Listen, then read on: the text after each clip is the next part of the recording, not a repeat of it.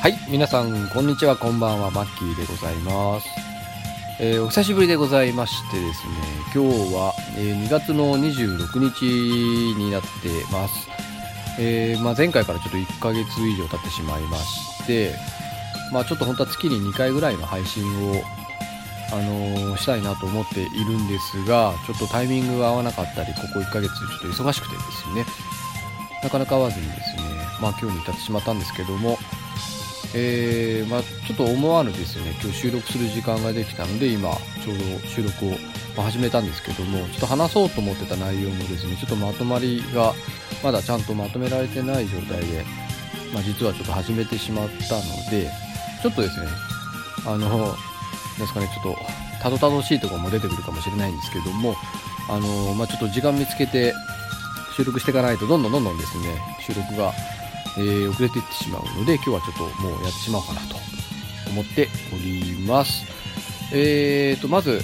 えー今日の話す内容ですね。最初にちょっと近況を話させてもらってですね、えー私の、えーここ1ヶ月ぐらいですね。近況と、えーあとですね今日はあの1本の映画と1本のゲームの話。あとですねその前にちょっとお便りですね。あのサイトの方にえーお便りをちょっといただいていたのでですねそちらのご紹介を、えーま、していきたいなと、まあ、ということなので、まあ、今回そんなに盛りだくさんではないので、まあ、1時間ぐらいだと思うんですけども、えーま、最後までお付き合いいただけたらと思いますでですね、えーまず近況なんですけれども、まあ、ここ最近、えー、と仕事的には結構あの忙しかったんですよね。あのまあ、この番組聞いていただけてる方であれば、えーまあ、今私がやっている仕事の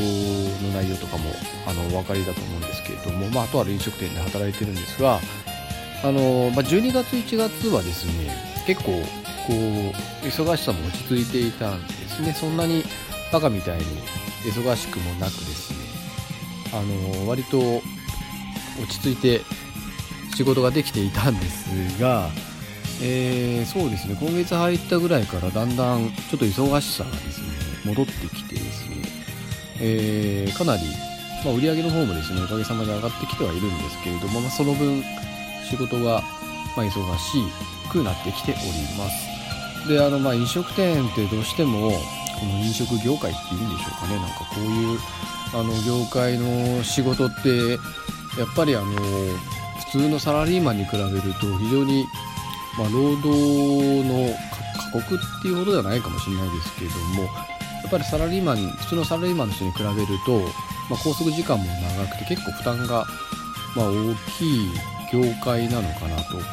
思うんですよね。私もだいたい月250から300時間ぐらい働いてますから、まあ割とあの拘束時間も長い。1日まあ大体9時半ぐらいから、まあ、10時ぐらいまで働いて働いてますから日12時間、まあ、基本でですね大体12時間で。しかも週に1回しか休みないですから、まあ、週6、まあ、なのでどうしても250時間超えちゃうんですけどね。まあそんな感じで、まあ、ただですねまあ忙しくなければですねそんなに何ですかねこの肉体的な疲れとかっていうのはそんなに感じてなかったんですがここ最近はあの忙しくてですね心身ともにちょっと疲労が溜まっててですねあの時間があっても収録するあの気力が湧かなくてなかなか収録に至ってなかったんですよね。でようやくあの収録したいなと思ってたんですよ。あの収録したいなと思っているネタがあったのであの早くやりたいなって思っていたんですが、えーまあ、ちょっとですねタイミング合わずにこの時間というかこの日まで、えー収録ができませんでしたと、まあ、いうことでちょっとまあ忙しかったなというのが、あのーまあ、この1ヶ月の感想ですね。で、まあ、ゲームの方はえっ、とまあちまちまとやってる感じで「フォールアウト4」まあ、最近ちょっと萩気味でですね、まあ、たまにしかやってなくてあとやったゲームはえっ、とまあ今日紹介するゲームですね。あのマッドマックスっていうゲームですね。これも昨年出たゲームなんですけれども、まあ、これを結構やってました。でクリアもしたんですよ。フォールアウト4やってるのに。あの、まあ、なのでその話を今日はしようと思ってるんですけどもあとはあのまあ YouTube 見てることが多いんですけどディビジョンっていうゲームですね。昨年、あの、今年気になるゲームに私この1本あげてたんですよ。ただまあ実際、まあ、発売が延期されてしまったんですかね。結局今年の3月の10日に、まあ、発売になるんですけども、まあ、あの、それを予約購入っていうんですかね、あの、オンライン上というかですね、あの、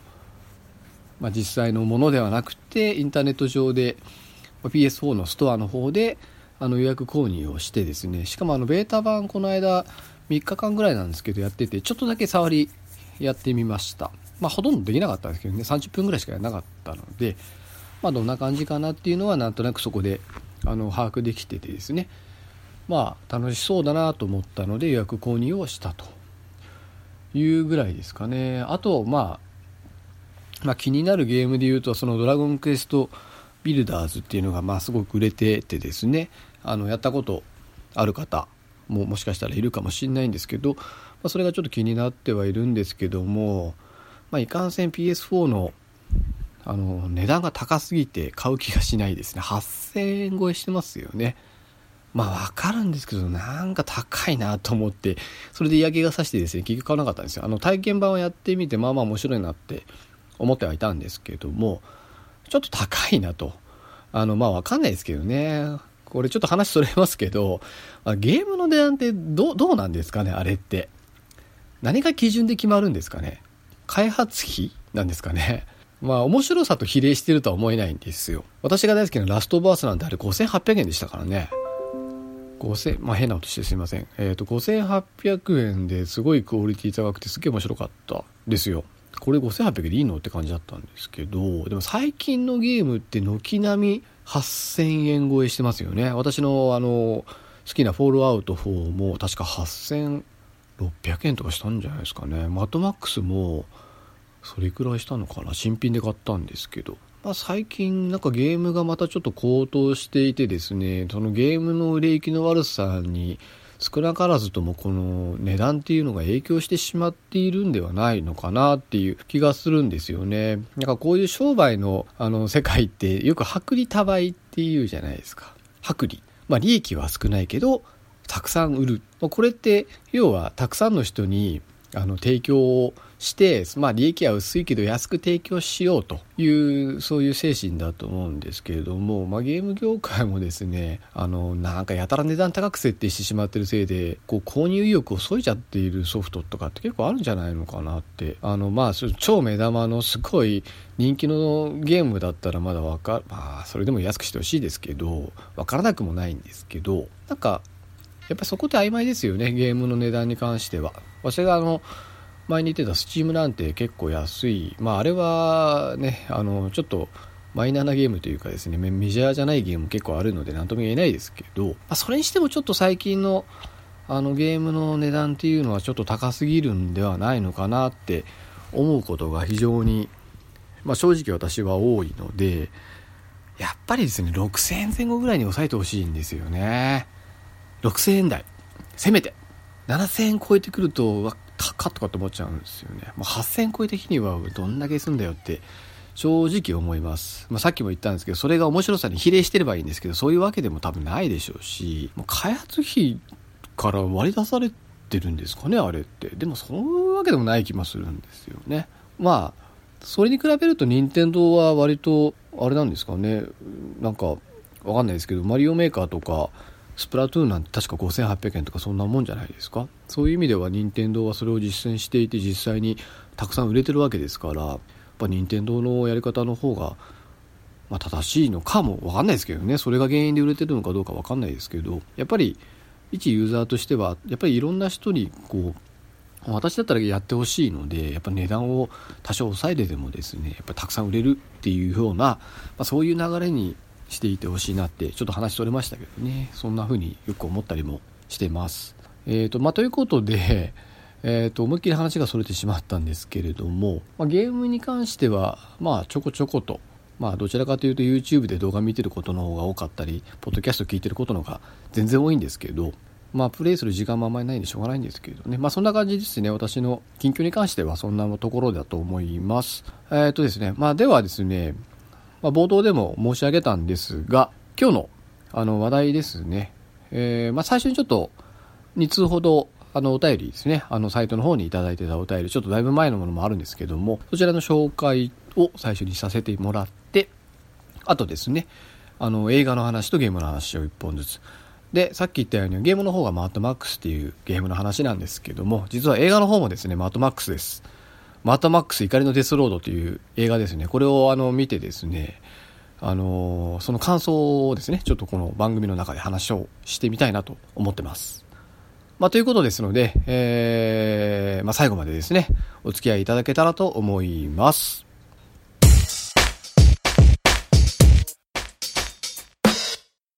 はい、ということで、えー、今回先にですね、えー、お便りの紹介をしたいなと思ってます。えー、一つ目がですね、ちょっとあの前回紹介しようと思って忘れてしまったんですけども、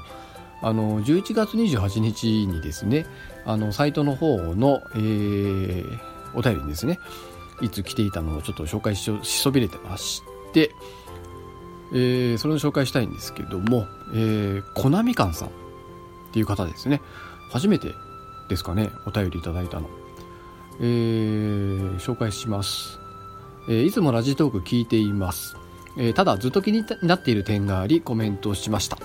それは BGM の音量がちょっと大きいのです。多分マッキーさんの再生環境ではちょうどいいのだと思いますがポッドキャストで聞くと時々マッキーさんの声が聞き取りにくくなります。今以上マッキーさんの声を張っていただくのは難しいと思いますので BGM の音量をもう少し小さくしていただけると気持ちよく聞けると思います。ご考慮よろしくお願いします。生意気なコメントで申し訳ありません。これからもラジトーク好き語りの配信頑張ってください。というメッセージですね。いただいております。えー、コナミカンさんどうもありがとうございます。えーとそうですね。これ実はですね私もあのコナミカンさんから指摘を受ける前に前々回の時にですね、ちょっとあの、アップした後に改めて聞いてみたら、ちょっと音量のそのバランスに失敗しちゃったなと思ったんですね。で、まあ、もしかするとその回のことをあのおっしゃってるのかもしれないし、もしかしたらその前の、それ以前のものもですね、もしかしたらそういうものもあったかと思うんですけども、もあったのかもしれませんけども、確かにちょっとあのバランスが悪いなって思う時がありまして、一応あの、録音して編集したのを最後に自分で聞いた上でアップしているんですがちょっとあのバランスが悪いままですねアップしてしまって慌てて差し替えとかもしたんですけどなんかなかなかうまくちゃんと差し替わらなかったりしてですね。結局多分前々回すごい聞き取りにくかったと思うんですよね。それがちょっと大きかったのかもしれないですね。なのであの前回はですねなるべくその辺のバランス考えてですね声がちゃんと聞き取れるぐらいのあのバランスであの収録の方してみたんですけどねあの前回。それはどうですかね？大丈夫ですかね？コナミカンさん。もしまた何かあったらですねぜひぜひあのご指摘をしていただきたいなと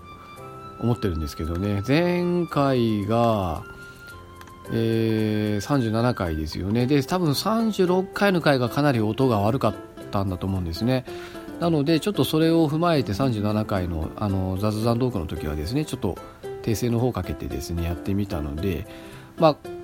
今後気をつけます。あのなるべくですね音の方はですねバランスをよくやりたいと思いますので、えー、コナミカさん今後もですねぜひぜひあのこの番組まあつまんない番組ですけども聞いていただけたらと思います。よろしくお願いします。えーと、あともう一通ですね、えー、こちら1月の18日に、えー、いただいてたんですけども、あの、猫やんさん、猫やんさんですね、あの、猫缶電子版の猫やんさんだと思うんですけども、えー、紹介の方をさせていただきます。えー、初お便りさせていただきます、猫やんです。えー、第37回聞きました、えー、まさか同時期に同じ内容の話題になっているとは、えー、シンクロニティだ。となんか感慨深かったです。私もつい最近ポッドキャストを始めたのですが、えー、始めるにあたり一人語りスペシャリストのマッキーさんの話を参考にさせていただきました。もう第11回をヘビロテで聞いてました、えー、今まではサイレントリスナーでしたがこれからはちょいちょいお便りさせていただきます。と、えー、メッセージの方いただいております。猫屋さんどうもありがとうございます。あのおそらくこの番組聞いてる方だったらですねあの猫やんさんの名前はご存知だと思うんですよね。あの最近ここ最近ですねあの新しくポッドキャストを始められてですねえー、猫缶電子版というですね番組をやってらっしゃる猫屋さんですね、まあ、その前もですねたまにあのゲスト出演されててですね私も名前もあの、知っていてですねあと最近はあのなんか別の番組にも出演されたりしてなかなかあの、活発に活動されてますよね猫屋さん。すごい更新も早いですし。しかも私と違ってちゃんとゲームの話題をちゃんとしてますよね、まあ、私はもうその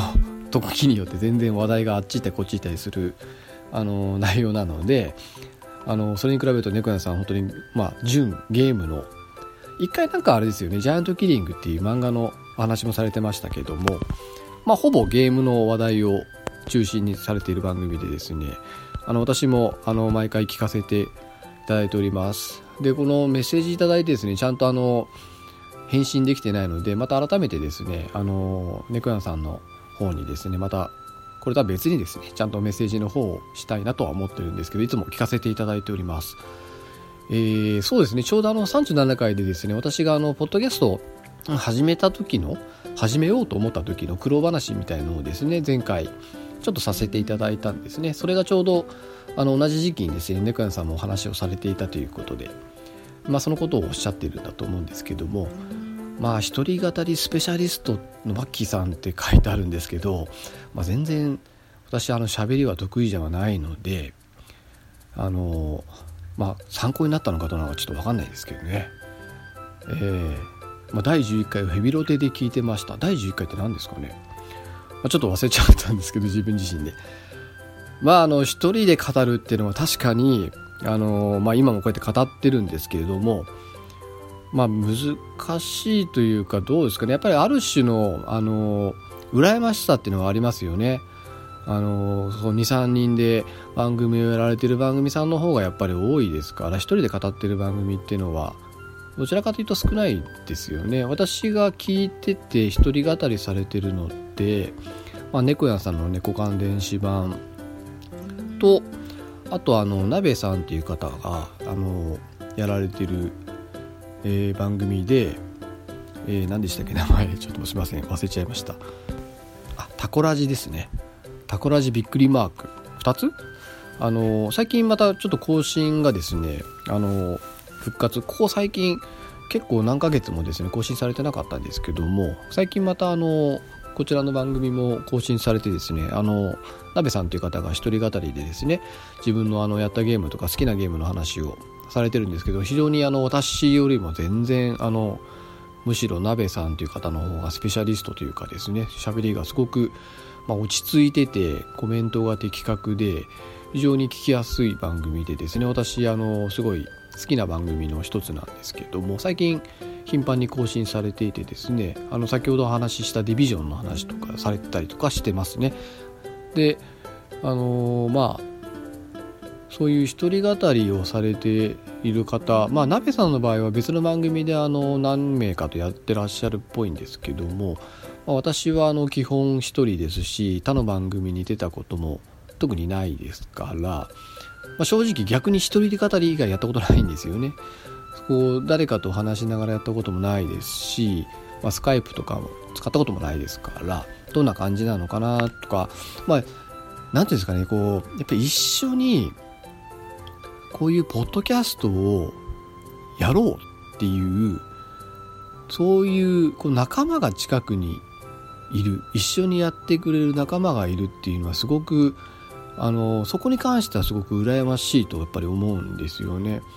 一人だから楽な面もあるんですけども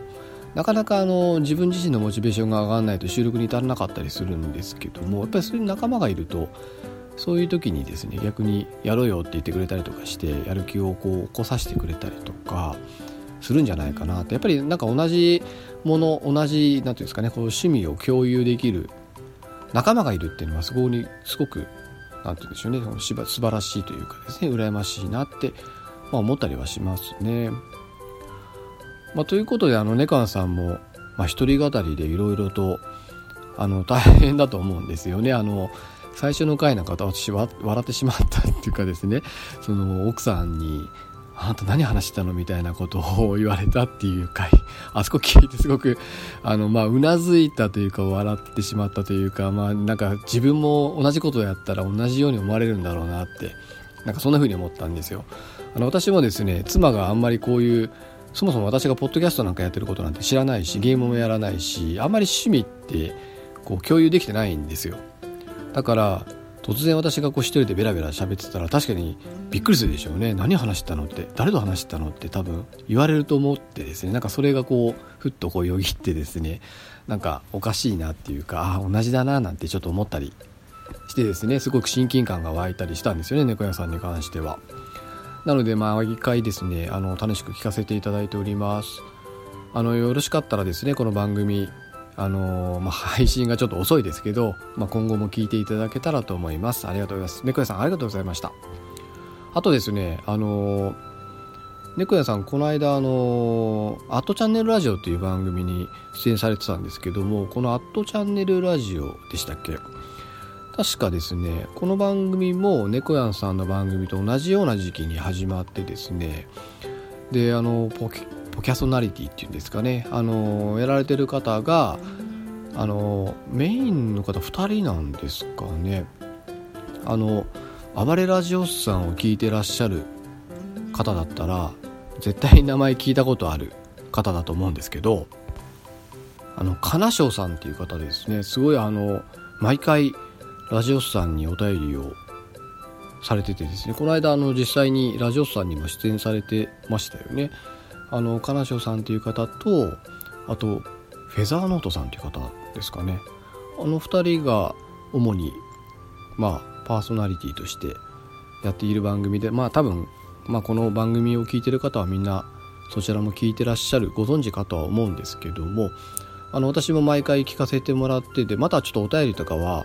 あのさせてもらったことはないんですけれども非常にあの何て言うんでしょうね、まあ、彼女さんという方が非常に喋りが達者ででフェザーノートさんがですねすごく穏やかにこう話される方でですね非常にこの2人のバランスが良い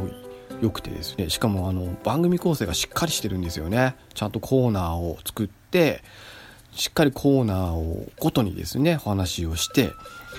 であのしっかり番組作ってしっかり編集されてるなっていう感じで本当にあの参考になるというかですね素晴らしい素人とは思えない素晴らしい番組をあのやってらっしゃる、まあ、始めたばっかりとは思えないようなですねあの素晴らしい番組「アットチャンネルラジオ」っていう番組をですねやってらっしゃる、まあ、そちらに猫やんさんもあのゲストで出演されてたんですけれども、まあ、そちらの番組もですね非常に最近あのおすすめの番組ですので、まあ、万が一聞いたことない方がいたらですね「アットチャンネルラジオ」さんすごいあのおすすめですので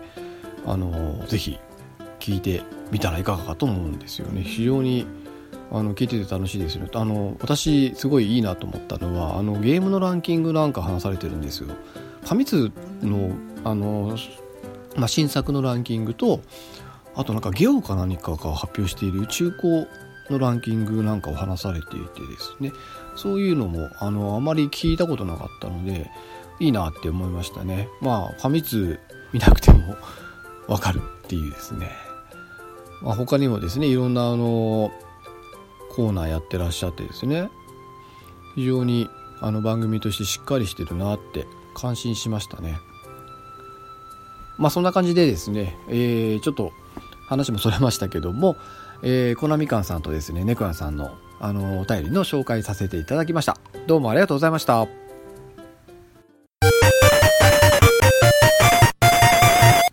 はい、ということで、えーと、今日の、まあ、メイントークになるんですかね。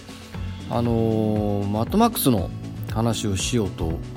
思っていてですね、もうこれだいぶ前からずっと話したいなと、まあ、だいぶ前って言っても、あの2月の頭ぐらいですかね、思い始めたのは。まあ、なんでかというとですね、あの映画を見たんです。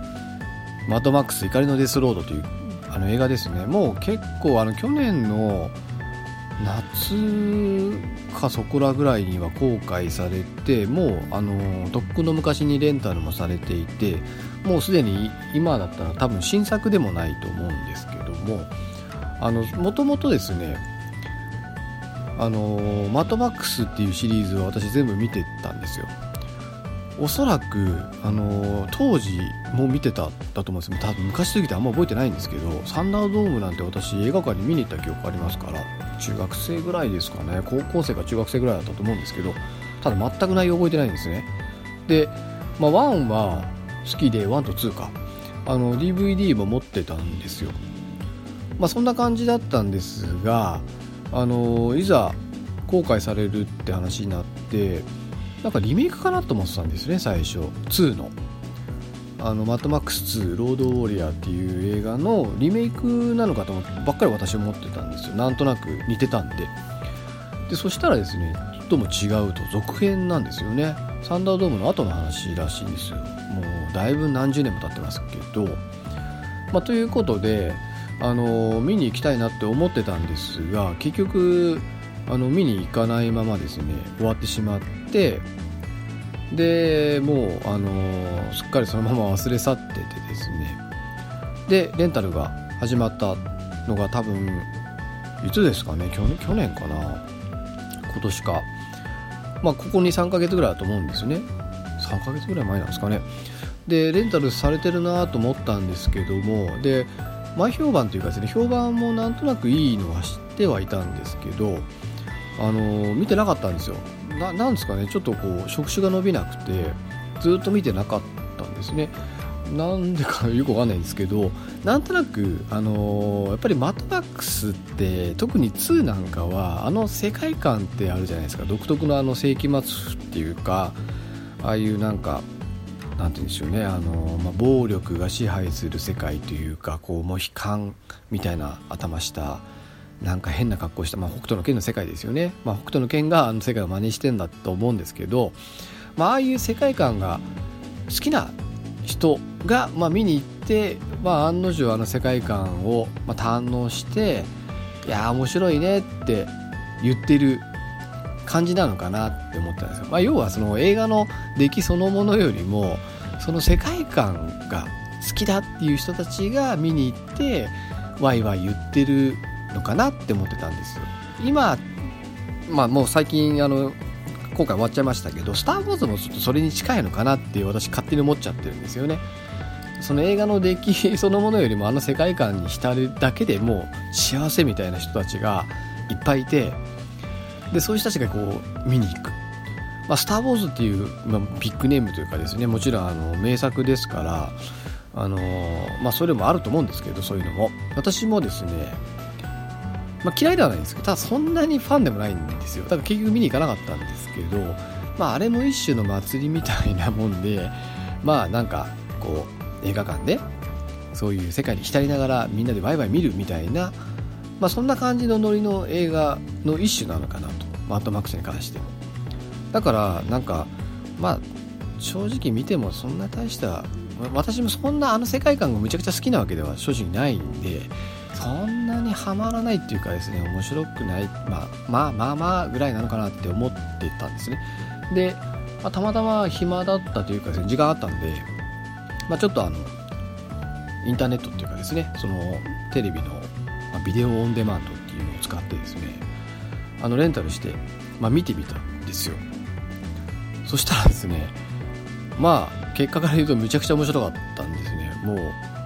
ここ数年ではもうナンバーワンかなダントツナンバーワンかなっていう感じの面白さだったんですね。もうあのー、非常に楽しめました。もう久しぶりにこんなに映画を楽しめたなっていう感じだったんですよね。やっぱり映画ってこうじゃなくちゃなっていうようなあのー、感じだったんですよ。まあだからですねもうこのことを語ろうってそこからずっと思ってだいぶ経ってるんですけどまあ何て言うんでしょうね。もう何回見たかなって感じですね。あのまあなんせもうあのレンタルされてるんでレンタルした時は2回見たんですよ。で2泊3日ぐらいあの VOD だとビデオオンデマンだとなんか48時間ぐらいしかレンタルできないんですよ。だ2日ですかね丸2日。あれもうちょっと長くすればいいのにと思うんですけどね。まあそれは置いといて。でもうまたすぐ見たくなってですね結局ブルーレイを購入してもう3回4回ぐらい見てますね。この1ヶ月多分1ヶ月ないな3週間ぐらいの間にですね、まあ、それくらいハマってしまったというかですね非常に面白いなと思ったんですよね。なのでまあマッドマックスの話をしたいなと、まあ、思ってですね今ここに至るって感じなんですけども、まあ、本当にあのここ数年ではナンバーワンダントツナンバーワンですね。なんでしょうね。あの久しぶりに本当映画を楽しめたなっていう感じだったんですよ。まあ、映画を楽しめたっていう言い方がなんか正しいのか分かんないんですけどあやっぱり映画はこうじゃなくちゃなって思ったんですよね。やっぱりもう見ててワクワクしながら見れて、まあ、ドキドキワクワクしてですね本当にあの楽しめた。で私あのその映画に求めるものって非現実的な非現実なんだけどそれをリアルに描いた世界っていうのがすごく好きだって話を前にちょっとしたんですけどまさにそういう映画なんですよね。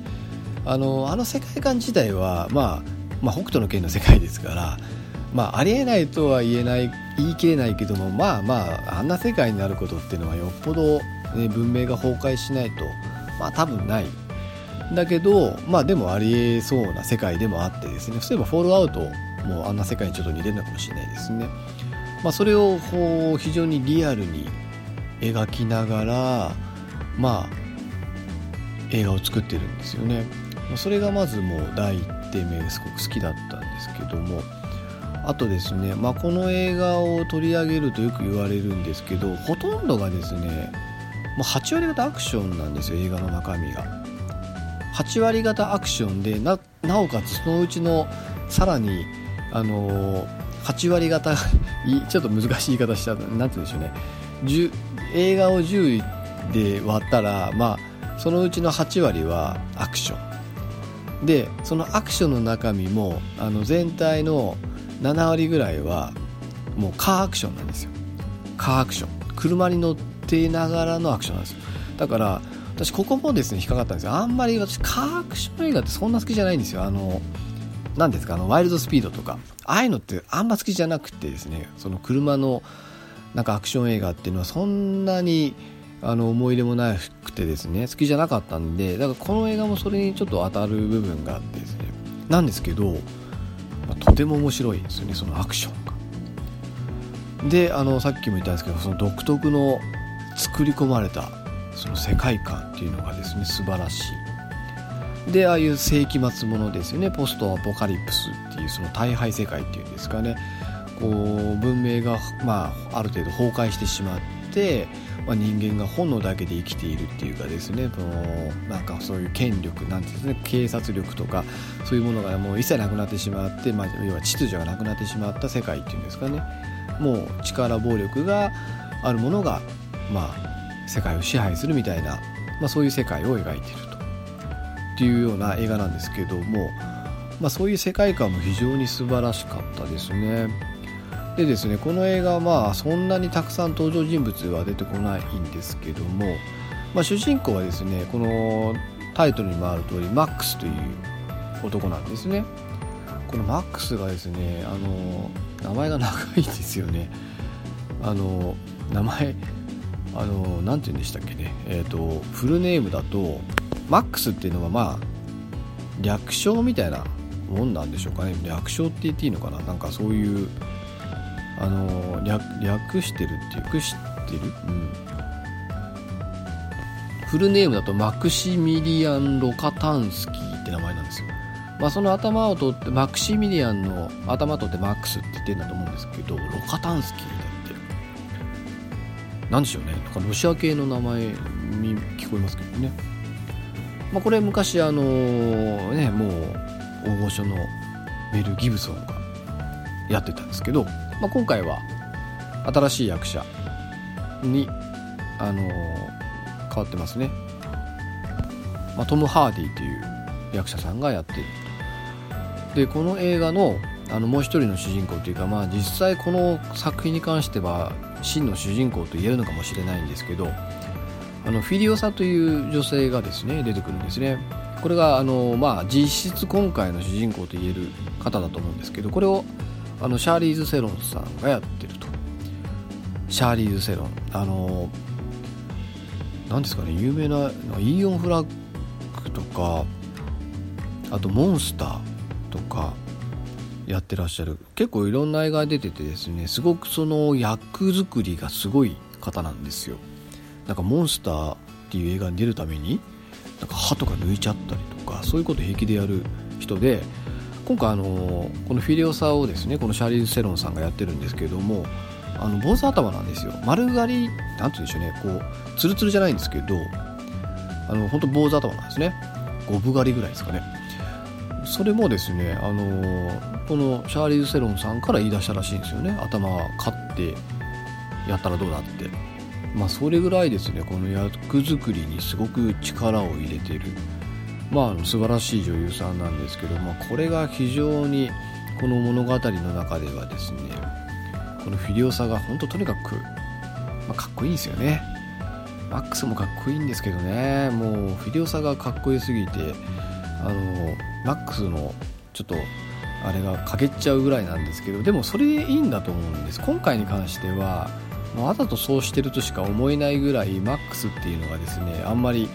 活躍しないんですよ。まあ変な言い方するとですね。もちろん活躍してるんですけどあくまでもフィリオサを立てるために活躍してるっていうんですかね。そういう役に徹してるっていうんですかね。まあそれがまたいいんですよね。出しゃばらずそっとこのフィリオサをなんかサポートするような役割を今回は徹底して演じてるんですねマックスが。これがまたあのこの映画の、まあ、いいとこなのかなと私は勝手に思ってます。あちなみにですねなるべくあのネタバレは控えながらあの喋ってるつもりなんですけどもただちょっとネタバレも一部あると思ってあの聞いていただきたいんですね。だからまあ何もこう情報入れずにまずは見てみたいなって方はちょっと一旦ここで止めていただいてですねマッドマックス怒りのデスロードをちょっと見てからまた聞いていただきたいなと思うんですけれどもまあとはいえですねこの映画ネタバレがどうこうっていう映画ではそもそもないので大丈夫だと思うんですけどね。正直あのストーリーなんか合ってないようなもんなんですよ。ほんと行って帰ってくるだけの映画なんですね。なのに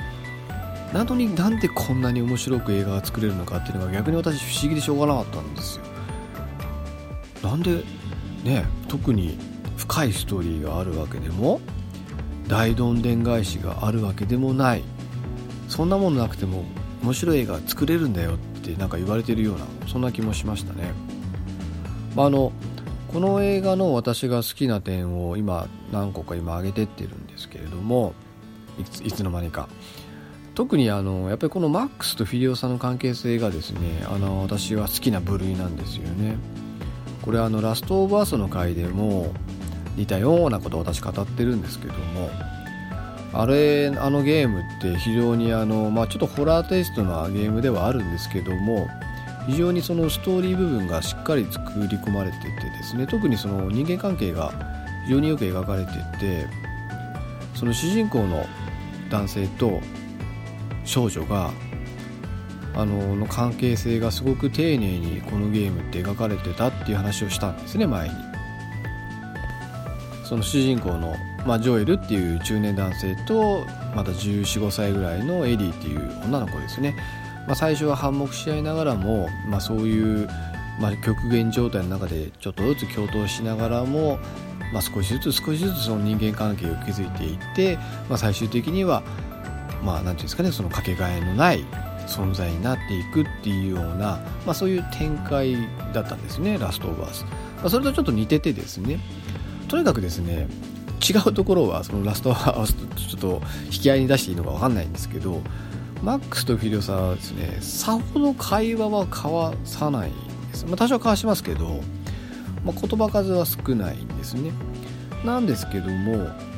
あの言葉交わさなくともですね次第にこう何て言うんですかね互いを理解していってまあそれをこうそっとサポートするっていうんですかねフィリオさをそっとサポートする、まあ、例えばですねなんか敵がこう攻めてきた時にですねあの別にフィリオさんに言われたわけでもないのにそのその時に一番適切であろう武器をひょいとあの取り出してちゃんと球も込めてリロードして打てる状態にしてスッとこうフィデオさんに渡すようなシーンとかがあるんですよ。別にフィデオさんに頼まれたわけでも何でもないですよ。でそれをこう何気なくやるんですよね。そういうことをですねこの映画を通してよくやるんですよ。本当にそっとサポートするんですよね。全然会話を交わしてない。まあ、それがですね本当に素晴らしいっていうかですねうまく描いてるんですよね。その少しずつ相手を理解していって、まあ、言葉はなくともこう何て言うんですかねお互いを尊敬してる尊敬するっていうようなそういう信頼関係がだんだんこう築かれていくのをさりげなくうまく描いている映画に見えたんですよね。それがあの私のが、まあ、好きないいなと思ったとこなんですよね。まあ、ちょっとネタバレになるんですけどあのこのマックスはですね名前を言わないんですよ。その最初まあ、ちょっとあの敵対関係というかですねちょっとまあ複雑な状態でこのフィリオサとマックスっていうのは出会うので、まあ、最初はちょっとあの警戒しててですね、まあ、ちょっと若干こう敵対しているようなシーンから始まっていくんですけれども、まあ、途中で名前聞かれてもですね好きに好きになんか家家ってかな、まあ、好きなお名前でどうぞみたいな感じでなかなかマックスがですねこう自分の名前を語ろうとしないんですね。なぜか分かんないんですけど。まあなんかまあポリシーっていうようないいもんではないと思うんですけども、まあ、なんとなく私が感じたのは名前を言いたくないっていうよりはもうその名前を名乗る資格は自分今の自分にはないみたいな、まあ、ちょっと悪い意味で言うとそういうちょっとネガティブな感情がある。何て言うんでしょうね。そういうの。まあなのでこう自分の名前を名乗りたくない、まあ、ある意味自分の名前を失ってしまっているとか自分を見失ってしまっているみたいな、まあ、そういうようなちょっと意味合いが、まあ、あるのかなっていう感じなんですけどとにかく名前を言わないんですね。マックスは。言わないんですけど、あのー、最後の方のとある場面でですねようやく自分を名乗る。自分が俺の名前はマックスだって名乗るシーンがある。んですけどそこのシーンがですねすごいいいシーンなんですよねこの映画の中で。12番に盛り上がる素晴らしいシーンでしたねそこは。本当にじんときました。そうじんとくるんですよ。ただのアクション映画かと思って見てたんですけどそういうちゃんと人間関係とかですねドラマがしっかり描かれててですねすごくそういういいシーンがですねあるんですね。最後もですねまああの何、て言うんですかねこうフィデオサとマックスが、まあ、本当アイコンタクトだけするシーンがあるんです。最後の最後の方で。これも一言も何も喋んないんですけどなんか目で本当演技してるっていうかですねそれだけで全てがこう理解できるっていうんですかね、まあ、そういうあのそこのシーンもすごく良くてですね最後の最後の本当にもうエンドロール流れる直前のシーンなんですけどそういうとこもですねすごくこうよく描かれているっていうかですね素晴らしい作りなんですよね。何でしょうねなんかあのー、なんかこうなんなんて言ってるか分かんないんですけど人間関係ってあなんかすごい深い話 深い話をしようとして今ちょっと失敗してるのかもしれないんですけどあのー、なんかこう、しょっちゅうよく会ってて本当に言葉ももう本当すぐ交わしてまあそういう仲のいい友達っていうのって皆さん1人や2人はいると思うんですよ少なくとも。本当にこう同じ時間を共有して一緒に飲み行ったりご飯食べ行ったりどっか遊び行ったりとかっていうようなそういう間柄の人間っていると思うんですけど、まあ、そういうのとはちょっと別に何て言うんでしょうね。こうめったに会わないし言葉も交わさないんだけどもでもお互いがお互いをこう認め合っている尊敬し合っているようななんかこうそういう相手っていうのがですね皆さんもいたりしませんかね？私あのいるって言ったら変なんですけどこのポッドキャストをやり始めてですねあのそういうふうにあの特に会ったこともないし直接言葉を交わしたことも当然あのないんですね。私あの他のポッドキャスト番組に出演したこともないですからないんですけどあのポッドキャストを始めた頃の最初の頃にちょっとあの話したですねその秘密基地全集合さんの番組聞いて自分やりたいなと思ったですね刺激を受けたしすごくあの特にその番組を仕切ってるというかですねメインのパーソナリティやられてるジンタさんっていう方あのすごくですね番組聞いててもそのどっか別の番組に出ててもその秘密基地全員集合さんにどなたかゲストを呼んだ時とかもそういうのをあの聞いてるだけでですね陣太さんのその人の良さとかですねそういうのがなんかすごく感じてですねすごく、まあ、ある意味尊敬してるしいい人だなって思うしやっぱりあの何て言うんでしょうね。やっぱ応援したくなる、まあ、一番の番組なんですけどね。最近ちょっとお便りとかも全然出せてないんですけれども。まあ、そういうなんか、まあ、近いような遠いようなでもなんかちょっとこう尊敬できるみたいな。なんかそういうですね。あのなんか人間関係みたいなのがなんかこの番組じゃないや、えー、とこの映画の中でもですねこのマックスとフィリオサっていうこの2人のですねたった2日ぐらいしか一緒にいなかったと思うんですけど言葉もほとんど映画の中でも交わしてないんですけどもまあでもそんなフィリオサをですね外サポートしてですねその時には導くですね正しい道というかですねそのフィリオサを導いたりするこのマックスのさりげないかっこよさというかですねサポート能力というかですね、ま、そこがまたなんかこの映画の、あの、いいとこなのかなとちょっと話がそれましたけどね思ったりもしてます。あとあれなんですよねこれマットマックスの最初のあの1で、まあ、そのなんか変な暴走族みたいな暴走族っていうんですかねなんかそのバイク乗ったですねチンピラたちがいるんですね。であの1のストーリーのネタバレまあネタバレっていうほどのもんでもないと思うんですけどもともとマックスはですね同僚を殺され結果的に娘と妻もそいつらに殺されちゃってで復讐するんですね。1で。皆殺しにしちゃう。でその最初の1作目のボスの俳優さんがヒューキース・バーンっていう方なんですけどこの方がですね今回の妹誕生っていうですねあの敵のボスみたいな男がいるんですけどその役をやってるらしいですね。すごいですね。なんというなんか監督と仲がいいんでしょうか？よくわかんないんですけど。すごいなってちょっと思いましたあとですね関係ないですね。ドゥーフワゴンとかですね。なんか太鼓叩いてギター弾いてるだけのやつらがいるんですよ。戦わないんですけど。まあただあの何て言うんでしょうね。そういう戦時用のその戦欲を戦欲っていうか戦意を鼓舞するための存在なんでしょうね。それをただただですねなんか弾いてるだけのやつらがいたりとかとにかく世界設定っていうかその設定がすごいらしいんですよね。実際映画だけ見てると全然何のこっちゃ分かんないですけど裏設定というかですね実はすごく設定が凝っていてですねいろんなところにいろんな意味が実は、まあ、あるっていうところもこの映画のすごいところらしいですよね。まあなんでしょうね。本当にあの、まあ、総括するとまあ、とにかく見てください。なんかすごく説明しにくいですよね、まあ、今まで散々あの20分ぐらい説明しておきながら。やっぱりこの映画の面白さって見ていただかないとちょっと分かんないです。さっきも言ったんですけどストーリーなんて合ってないようなもんなんですよね。だから本当にある意味考えさせられちゃったんですよ。あれ？でもやっぱりストーリーって大事じゃないですか。ね。脚本上というかストーリーっていうのがやっぱちゃんとあってで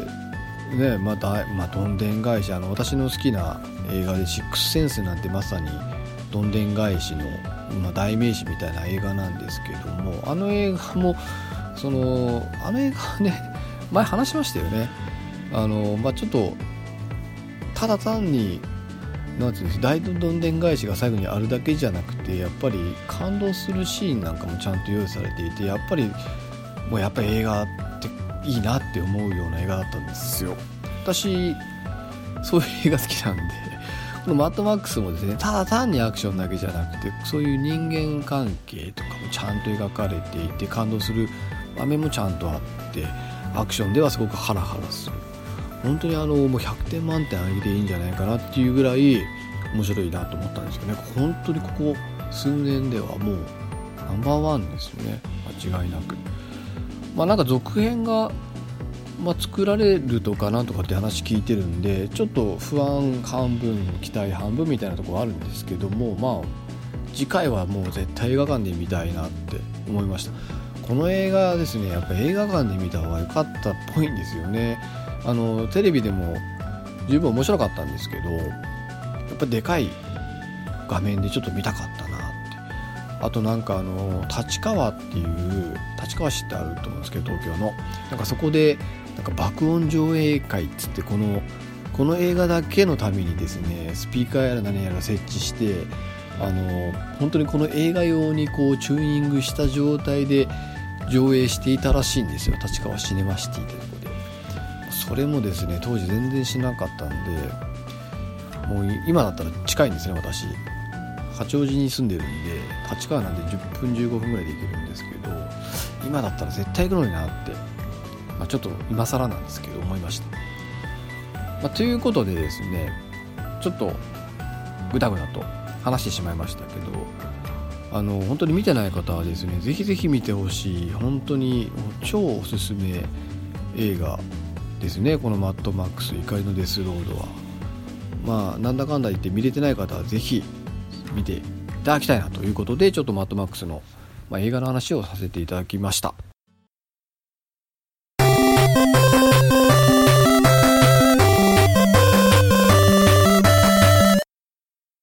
はい。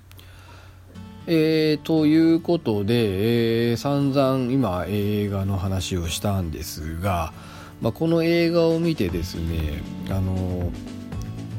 ゲームもちょっとやりたくなっちゃったんですね。そういえば PS4 で出てたなと。で、ちょっとあの、調べて、なかなか面白そうだなと思ったんですね。あの何が気に入ったかというとですね、どうもこう格闘がメインっぽいなと。なんか銃でバンバンが撃つようなその FPS だったらあんまやりたいなと思わなかったんですけどどうもこう殴るとか蹴るとかそういう格闘がメインのゲームっぽかったんで、まあ、なんかストレス解消になるかななんて勝手に思ってですね。えー、っとですねこのブルーレイと一緒にですねこのゲームもですね購入したんですよ。合わせて。で、えー、っとこの2週間ぐらい結構がっつりあの時間見つけてはやってあのもうクリアもしたんです。もともともしかするとそんなにあのストーリーだけ追ってると大した時間かかんないのかもしれないですね。123時間ぐらい解けるゲームだったのかもしれないんですけど結構私はですねあのじっくりじっくりあのやりながら楽しみました。まあ紹介するとですねななんちょっとオープンワールドに近いんですかね。ドーンって広い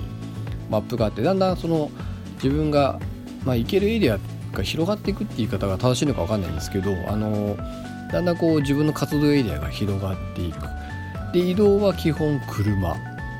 で自分とその車をこう何て言うんですかね。だんだんだんだんこう強化していく。のがこのゲームの楽しみの一つなのかもしれないです。でいろんなとこにですねあのスクラップっていうまあ一般的に言うとお金みたいなもんなんですかね。そのスクラップっていうですねものをいろんなとこでこう拾い集めることによってそれを使ってあの自分とかあと自分の車を強化していく。っていうゲームなんですね。であとですねあのところどころに敵の建造物とか敵が住んでるというかですねそういうところがあって、まあ、その建造物を壊したりあとそこにこうのさばってるやつらを全員倒すことであのその場所のなんかその脅威っていうのがだんだん下がっていく。脅威レベルって言ってるんですけどそれがだんだん下がっていく。でそれでですねあのもともとその何て言うんでしょうねその妹誕生とは全然別でスタロスクロタスだっけな？スクロタスっていう、まあ、悪いやつがいてですねそいつがこうその場所一帯をですねこうなんか暴れ回っていて、まあ、その脅威レベルを下げる。まあ何て言うんですかそういうなんかその砦とかをどんどんどんどんあの解放していくことによってだんだんその脅威レベルを下げていく。であの地方地方にそこをこうまとめているやつがいるんですね。でその何ていうんですかねそいつらを助けたりいろいろすることによってまあ何ていうんですかねそのそこの脅威レベルも下がっていくしそいつの砦をですねなんかこういろんな設備をですねスクラップを使ったりとかですね必要なものをどっかから見つけてくることによってそこの砦をこう強化していくことで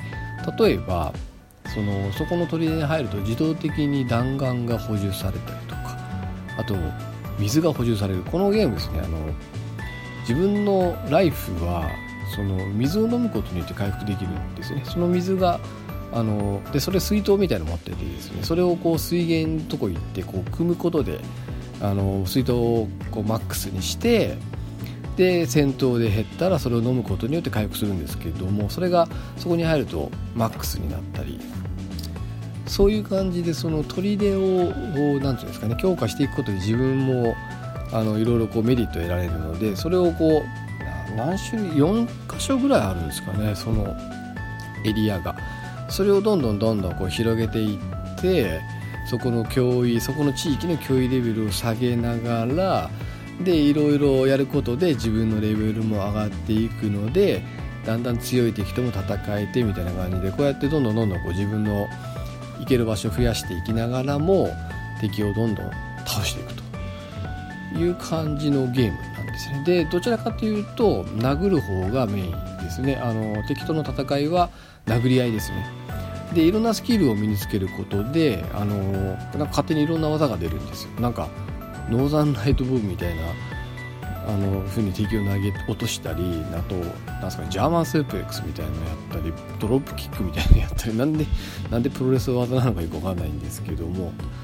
まああのあとですねなんかバットマンとかと似てるんですかね。私やったことないんですけどあんまり。なんか三角ボタンを押すとですね敵のこう攻撃をキャッチするパリーっていうんですかね。でその敵の攻撃を受け止めた上で攻撃するっていうのがこのゲームの、まあ、基本的な戦い方になるんですけどなのであの、まあ、三角ボタンを押してると敵の攻撃をこう避けられるんですがでも結構ですね3人4人に囲まれちゃうとあのそれやってるそばから横から殴られたり後ろから殴られたりするのであの結構難易度的にはまあまあ高かった気がしますね。あのすぐに死んだり結構死にました。ただですね一番死んだのは落下死かもしれません。あの結構操作性悪いっていうかですね結構あのすごい崖のところとかで敵と戦ってると思わずこう殴るモーション入っちゃうとですねあのその先が崖なのに敵を殴りながらその崖に敵と一緒に落ちてったりとかですね。あとちょっと操作間違えたらそのストーンと落ちて死んでしまったりとか。そういう、まあ、そこはちょっと操作性が悪いなと思いましたね。あのだいぶ前に話した「ウィッチャー3」もそうなんですけど なんかちょっとしたとこで落下して死んじゃったりとかですね。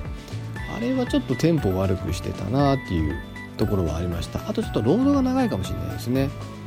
もうちょっと早かったらテンポ良かったのになって。ただあのオートセーブなんで死んでもある程度何ていうんですかねすごい前まで戻されるとかはないですね。そこは親切設定でしたね。結構至る所で勝手にオートセーブされるので、まあ、それは良かったなと、まあ、あとですねまあ結構あのゲーム 先に言っちゃうとゲームの出来としてはまあ70点ぐらいですかね。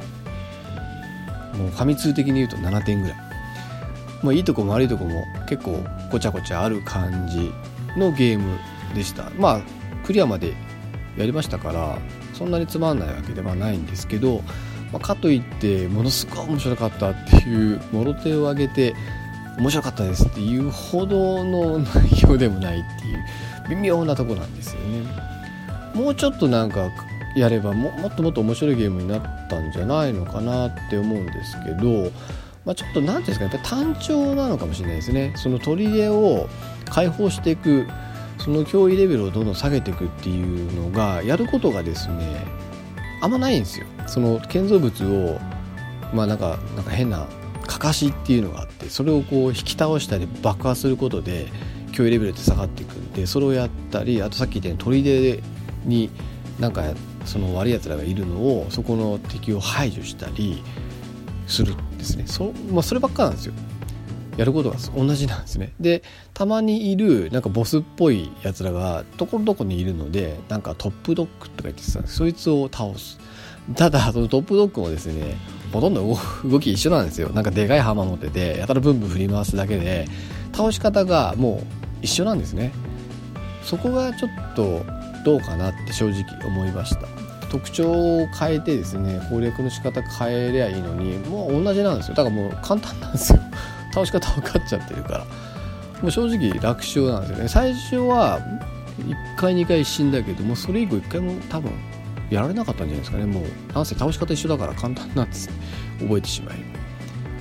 なので、まあ、そこはちょっと残念なところ。あとストーリーだけ追うと本当に短くて多分10時間ちょいぐらいで本当に終わってしまうぐらいの長さだったんですね。だからそこももうちょっと長く遊べるような工夫があればよかったのかなっていう気はしてます、まあ、グラフィックも綺麗ですし戦闘シーンも面白いですしまあそういうところは良かったんですけどね。なんかちょっともうちょっと頑張ればもっともっと面白いゲームになったんじゃないのかなっていう点ではちょっと残念でしたね。だから本当にマットマックスっていう名前を冠してなかったらやってたかどうか怪しいっていうかやってなかったでしょうね。うん、ただちょっとあの前日スタンっぽいんですよね。そのマットマックス怒りのデスロードのちょい前の話らしいんですよ。まあそれもあったんでちょっとやろうかなと。ただですね まあ無理やりってわけじゃないんですけどまあそれを知ったからどうっていうほどのあの展開があるわけでも正直なかったです。なので まあいろんな意味でちょっと微妙だったかなと。映画の方はもう最高に面白かったって言えるんですけどゲームに関してはまあ中古で2 3 0 0 0ぐらいになったらやればいいんじゃないのかなぐらいの、まあ、正直それぐらいの レベルでした。まあという感じですね。まあ一応まあ、ゲームの方に関しては、えー、そんなところでした。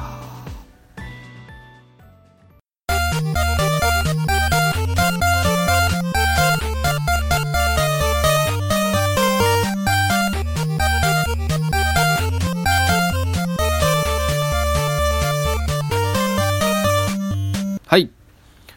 えー、ということでですね、今日は、えー、お便りの紹介と、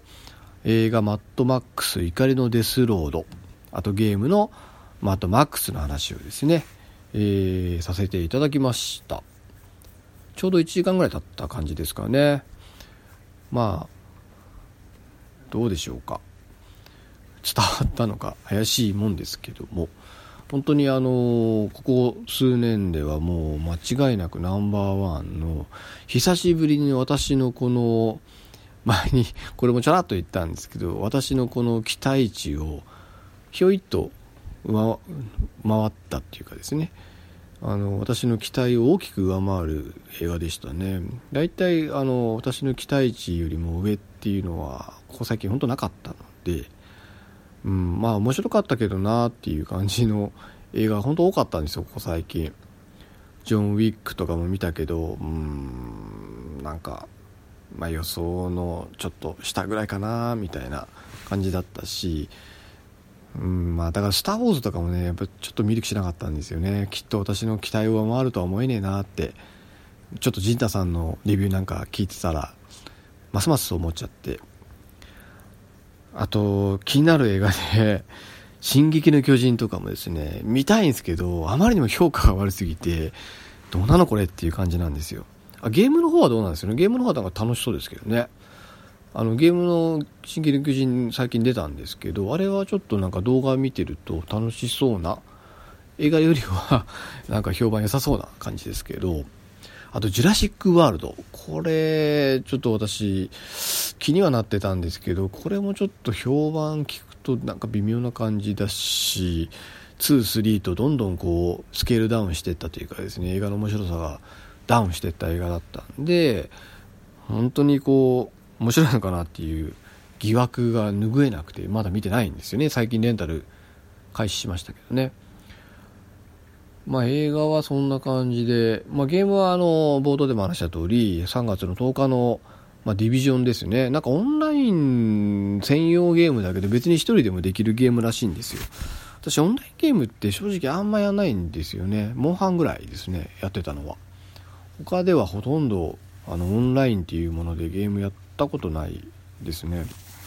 なのであんまり得意じゃないっていうかですね、あんまりこう、どちらかというとオフラインでやってたいですけど、どうなんでしょうね。別になんか人と協力しなくてもできるっていうらしいので、まあちょっとやってみようかなと思ってるんですけど、そういえばあの、モンハンクロスとかってやってる方多いみたいですね。私、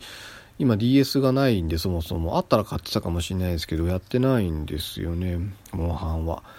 でモンハン急に あのエンディングトークで急にこの話するのなんですけど前に話したかな？モンハン私フロンティアずっとやってたんです。もともと無印もやってたしドスもやってたしトライもやったしでポータブルの方でも多分やってたですね。ほぼ前作4もやりましたしほぼあの、今まで出てたモンハンと言われるタイトルにモンハンと関したゲームはほぼやってたんですけど今回ちょっと手出せてないんですけど何でしょうねあのフロンティアもすごい最初の頃は楽しくやってたんですけどその次第に何でしょうねあの作業感私の知り合いがあの2人いてあのそのリアルの友達なんですけどねその2人もやってたんですけど最初のうちは、まあ、プラスあのその画面上というかゲーム上で知り合った人たち交えてですねワイワイ楽しくやってたんですよ最初の頃は。だんだんですねあのその私のそのリアルの友達がですね効率化を求めるようになってきてやたらこう野良で出かけるようになったりあといざ行こうとしてもなんかあれを武器を持ってった方がいいだなんだのかんだのみたいな感じですごくこうまあ気持ち上がるんですけどねあのスパッとやってスパッとこう素材剥ぎ取ってはいダメだったら次みたいな感じで効率よくやりたいっていうのはまあ、わかるんですけど、でも一方で私はですね、あんまりそういうの求めてなかったですよ。確かに素材欲しいんですけど、でもなんか楽しみながらでいいんじゃないかなって思ってたんですね。なんかもうひたすらこう、マラソンって言うんですけど、こう、なんとかマラソンみたいな感じで、ひたすら同じモンスターとか同じ、なんですかね、クエクエストを、ひたすらこう、何回も何回もやるんですけど、なんかそれがですね、なんかもう、それが嫌になっちゃったんですよ。なんか、なんて言うんでしょうね、こう、別にいいじゃん、武器、自分の好きなの持って持ち合ってやればって。もうなんか指定されるんですよ。この敵は、あの、この武器で、みたいな感じで 指定されちゃうんですよ。こいつは双剣で、みたいな。もうなんかそれがもう私本当嫌になっちゃったんですよ。もうみん、なんかなんて言うんでしょうね。いいじゃん、なんか自分が一番得意な武器で来いよみたいな感じでって。好きな武器でみんなで行こうぜって、もう時間かかってでもみんなでワイワイ楽しく、彼はいいじゃんって。なんかそんな風に思い始めたら楽しくなくなっちゃったんですよねもうなんかうんざりしちゃったっていうんですかねだからもう全然もうフロンティアとかももう12年ぐらいやってないですねやっぱり楽しくやんなと面白くなくないですか？あのどうなんでしょうね。スプラトゥーンとかどうなんでしょうね。まあモンハンの場合は人間対人間じゃないのがいいとかと思うんですよ。コンピューターのモンスターをみんなで共闘して狩るっていうあのスタイルが私すごく好きだったんですけど対人のゲームだから好きじゃないんですよ。その FPS とかも特に。ああいうの全然やる気しないんですけど、まあ、モンハンはそういう敵がモンスターで、まあ、それをコンピューターが動かしていてそれをみんなで狩るっていうのがすごくいいなって思っていたんですけどだんだん本当そういうなんか野良とかでもなんか武器これしてみたいな感じでもう何が楽しいのそれって思っちゃって。全然楽しくなくないですか？いいじゃないですかね。自分が一番使い慣れた武器一番こううまく立ち回れる武器を持ち合わせてそれで戦に向かえばいいんじゃないのかなって。私はいつもそう思ってやってたんですよ。私はあのガンランスが一番好きで後半はそればっか使ってたんですけどまあ体験とか片手剣とかハンマーとか他の武器も一応使えば使えるんですけどやっぱ一番うまく立ち回れるのはもうずっと後半使ってたガンランスだったんで私はどんな敵だろうとガンランスで行きたいんですよ。ほぼ。なんですけどやっぱり ね嫌がられるんですよね。まあ野良なんて持ってのほかでしょうし知り合いとかでもやっぱりちょっとね嫌な顔されるっていうかですね。やっぱり効率よく倒したいから全員送検。まあ1人なんかあのガンナーで残り送検とかガンナー2の送検2みたいな。なんかそんな風に指定されちゃっててですね。本当にもう本当作業と化しちゃっててですね。それが非常にあのやってて私のモチベーションをぐいぐい下げていって、まあ、最終的にはやらなくなってしまったと。あのマンハンクラスとかのみんなどうなんですかね。オンラインああもう DS だとなんかチャットとかもなかなかしにくいからどうやってやってんだろうって思ったりもしますね。ボイスチャットとかでやったりするんですかね。私もあの4の時はあの、まあ、ボイスチャットというかですね iPhone にスカイプを落として、まあ、それでつないで何人かでやってたりもしてたんですけど、そういうことやってたりもしてるんですかね。まあみんなでワイワイ楽しくやるにはあのすごくいいゲームだと思うんですよねモンハン。ただモンハンクロスもきっと楽しいんだと思うんですけどまあやっぱりねあんまり制限設けてやるとやっぱりどんどんつまんなくなっちゃうんじゃないのかなって。どうなんでしょうね。それ私だけなんですかね。ぱ自分の好きな武器でねもうなんか死ぬのもなんか楽しくないですか？なんかすげえ死んだら惹かれるっていうか。まあ3回死ぬとねクエスト失敗になっちゃったりするからそれは惹かれるんですけどなんかそれも含めてモンハンを楽しんでるっていうかですね。まあ、ね、死ぬのもまたまた楽しくないですか？いや嫌ですよ。死んだら嫌ですけどそういうのも含めてワイワイみんなでね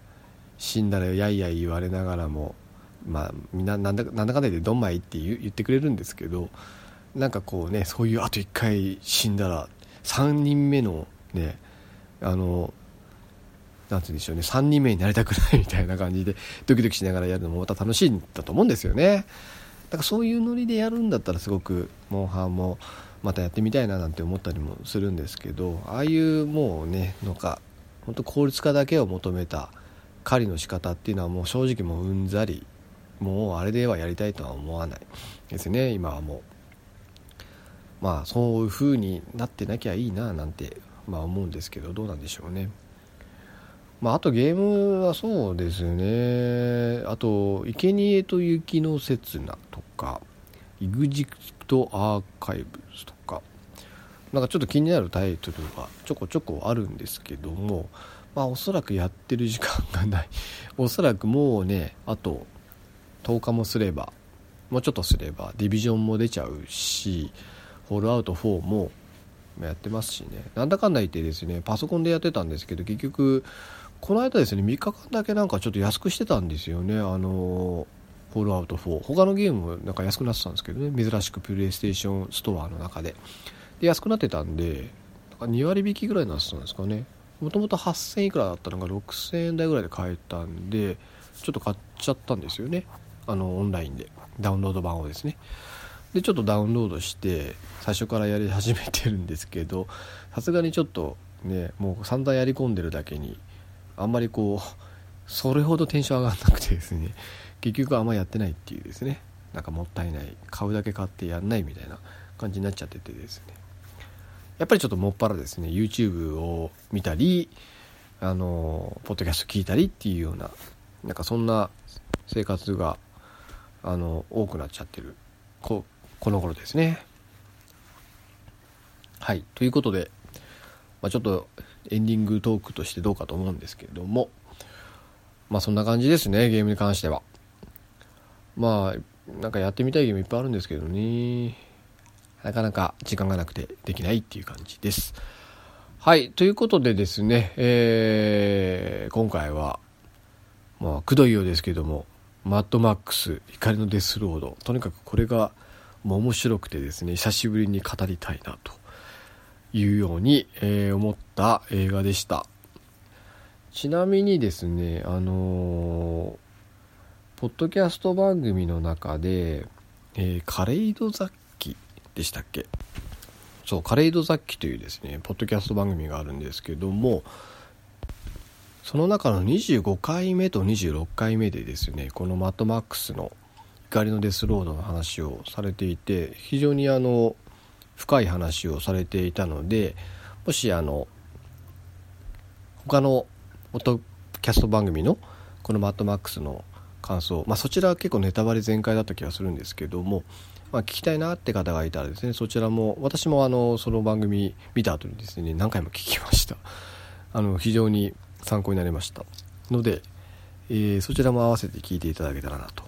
思います、まあ、あとですね、あのー、最初のお便りでお話しした猫缶電子版っていう猫屋さんの番組ですとか、まあ、アットチャンネルラジオさんですとかすごくあの楽しみな番組がですね最近続々と始まってですね非常にあの嬉しい限りですね本当。あのやっぱりこうやってリスナーの方がですねこう自分を番組持ってみたいなと思って番組を始められるっていうことで、まあ、その輪が広がっていくのって見てるだけですごく楽しいななんて思います。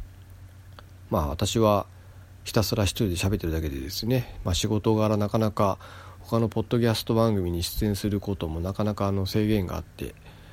難しいところもあるんですけれどもあの、私もいつか番組の中でですねゲストの方を呼びたいななんて思ってるんですね。特にあの50回目ですね。まだ今回が何回目ですかね。まだ30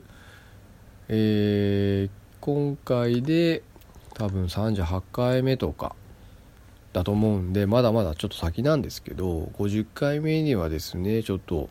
どなたかゲストの方を呼んで、えー、初のですね話をちょっとなんか話題はまだ決まってないですけど誰を呼ぶ方も全然決まってないんですけどぜひぜひどなたかに入れていただいて、まあ、ちょっと時間を合わせるのが難しそうですけどもまあなんてちょっと